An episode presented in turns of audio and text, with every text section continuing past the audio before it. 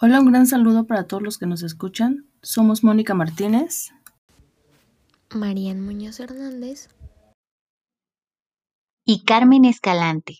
Sean bienvenidos a nuestro podcast. Integración e informe de la evaluación neuropsicológica. La evaluación de la función cognitiva en condiciones normales y patológicas plantea la necesidad de contar con herramientas funcionales psicológicas breves, fiables y objetivas. Si estos cambios se detectan a tiempo, pueden alertar a los médicos generales o profesionales relacionados de la existencia de patologías subyacentes y de esta forma promover la atención y el cuidado del paciente. Por lo tanto, la evaluación neuropsicológica tiene como objetivo esencial la caracterización de fortalezas y debilidades en las funciones cognitivas de la persona y se dirige cada vez más a las necesidades del tratamiento y rehabilitación del paciente. El informe y la presentación de resultados tienen como objetivo la comprensión y explicación de la dolencia y conducta del paciente para su posterior puesta en conocimiento a quien corresponda, es decir, al propio paciente, psicólogos, neurólogos, psiquiatras, pediatras, rehabilitadores, maestros, abogados o familias que deseen conocer el estado del paciente. Algunas variables que el neuropsicólogo debe tomar en cuenta durante la evaluación son edad. Existen diferencias significativas en la evaluación de niños, jóvenes o adultos mayores. Escolaridad. Por ejemplo, el analfabetismo genera un decremento en las funciones cognitivas que puede afectar los resultados de una prueba. Género nivel premórbido, es decir, comportamientos no normativos que anteceden a los síntomas típicos del trastorno ya desarrollado, factores socioculturales, factores emocionales como la presencia de depresión leve, situaciones traumáticas recientes, pérdidas, entre otros, tipo de lesión y etiología, ya que puede tener diferentes causas como traumatismo, infección, edema, entre otras. Cronicidad y severidad de la lesión. Pueden ser rápidas por condiciones patológicas de instalación súbita, como accidentes vasculares, o lentas de instalación progresiva, como tumores cerebrales. Tiempo transcurrido entre lesión y evaluación. Pueden ser detectadas con prontitud o tardar varios años, dependiendo de la sintomatología.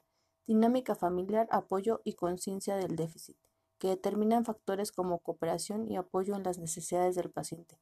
Comorbilidad, presencia de uno o más diagnósticos que se dan en forma simultánea. Ingesta de medicamentos. El profesional debe conocer algunas drogas ejercen sobre el rendimiento cognitivo y que pueden influir en el resultado de la prueba. Contexto donde se desenvuelve, familiar, laboral, ambiental, cultural, entre otros. Evaluación cualitativa y cuantitativa es una herramienta importante en el proceso de evaluación que apoya la comprensión de los procesos que intervienen con la aplicación de test y tareas neuropsicológicas. La evaluación cuantitativa permite la valoración de los procesos cognitivos, cuantificando el rendimiento y comparándolo con una población normal según ciertas características.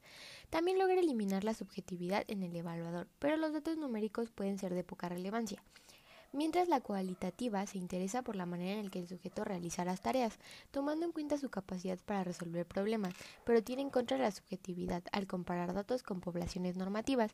Por lo tanto, al combinar las evaluaciones se establece una mejor interpretación de datos y la emisión de un mejor diagnóstico. En el proceso de interpretación, el neuropsicólogo debe considerar varias fuentes de datos, contrastarlos unos con otros para ver su consistencia e integrar toda esta información en una descripción coherente del paciente. Debe tomar en cuenta las variables que influyen en el desempeño de la prueba, ya que algunas pruebas carecen de corrección demográfica, lo que atenta contra su especificidad. Por ejemplo, si se utilizan los mismos valores de corte para sujetos con diferente nivel educativo, se pueden interpretar como deficiente la ejecución del sujeto con menor nivel cuando en realidad el puntaje es solo el reflejo de su baja escolaridad. La interpretación de los datos o resultados de una evaluación neuropsicológica tiene gran importancia al realizar un diagnóstico y la determinación de la afectación de procesos cognitivos en el paciente.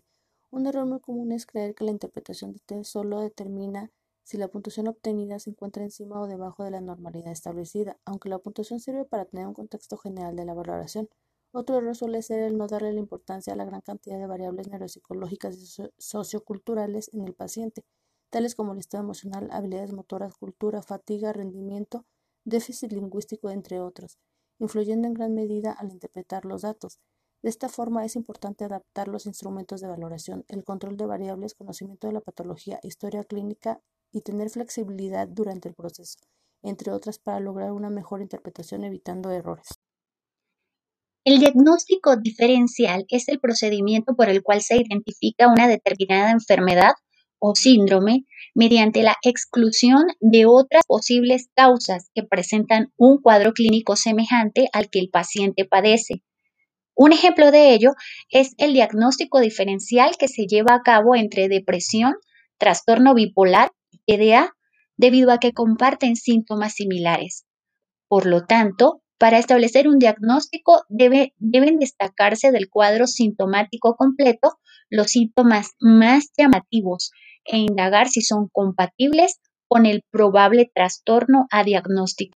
En la interpretación de datos, el marco conceptual permite al examinador plantear expectativas razonables respecto al nivel de desempeño, al igual que permite establecer una ventana de estimación dentro de la cual es posible comparar una historia, el desempeño de los test y otras observaciones.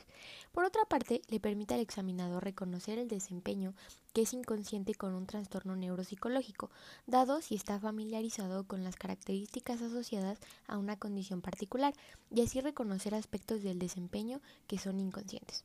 Por último, después de convertir los puntajes, estos serán interpretados en relación con el paciente que se está evaluando, teniendo en cuenta las características del paciente, técnicas utilizadas, etc. Los elementos que conforman el informe neuropsicológico son información acerca de la identificación, nombre del paciente, edad, ocupación, entre otros, motivo de consulta. Puede incluir el resumen de los síntomas y conductas por las que se refirió el paciente, revisión de registros, historia y antecedentes, observación comportamental, es decir, lo que se observó en el paciente durante la entrevista y valoración, pruebas administradas, resultados, resumen e impresión diagnóstica, recomendaciones, esto incluye el tratamiento, nombre y firma de las personas que participaron en el examen. La evaluación neuropsicológica tiene como objetivo esencial la caracterización de fortalezas y debilidades en las funciones cognitivas de la persona y se dirige cada vez más a las necesidades de tratamiento y rehabilitación del paciente. Se debe recordar lo importante que es es como evaluador tomar en cuenta las variables como la edad, escolaridad, género, etc. La importancia de saber combinar las evaluaciones cualitativa y cuantitativa para mayor eficacia, sin olvidar tomar en cuenta los posibles errores en la interpretación de sus datos y los elementos que intervienen en la misma, como el marco conceptual y la experiencia del profesional para finalmente realizar un informe neurológico completo.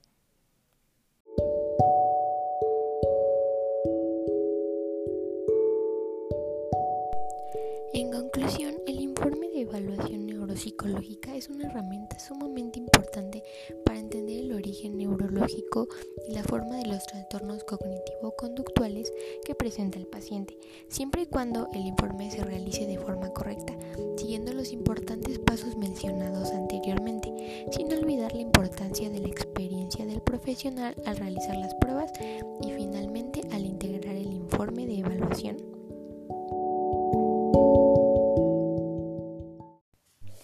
Podcast elaborado por Escalante Arellano Carmen Sabina, Martínez Carvente Mónica, Muñoz Hernández Marián. Tema: Integración e informe de la evaluación neuropsicológica. Módulo 203. Métodos de evaluación en las neurociencias del comportamiento. Unidad 7, Grupo 922.